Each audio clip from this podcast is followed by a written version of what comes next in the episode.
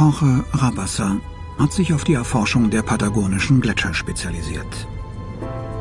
Genau registriert er, wie das ewige Eis immer weiter schmilzt.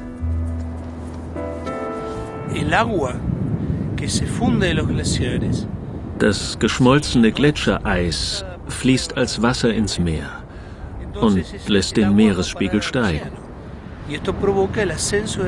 Die Folgen sind uns allen bekannt. Überschwemmte Küstengebiete, zerstörte Flussdeltas, Erosion der Strände, beschädigte Häfen. Und das passiert auf der ganzen Welt. Das ist wirklich global.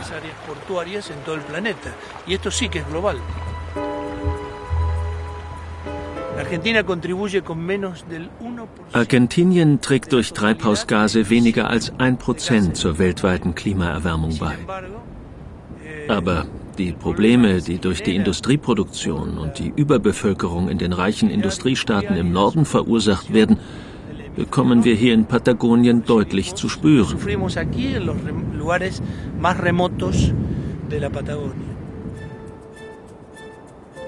Der Perito Moreno Gletscher wird auch das achte Weltwunder genannt. Von den Gipfeln der Andenkette gleitet er majestätisch bis in den Lago Argentino.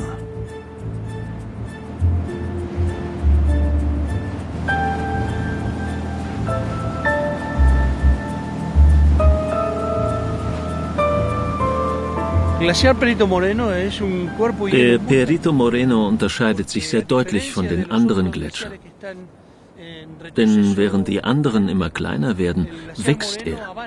Warum er das tut, warum er sich so anders verhält, weiß niemand genau.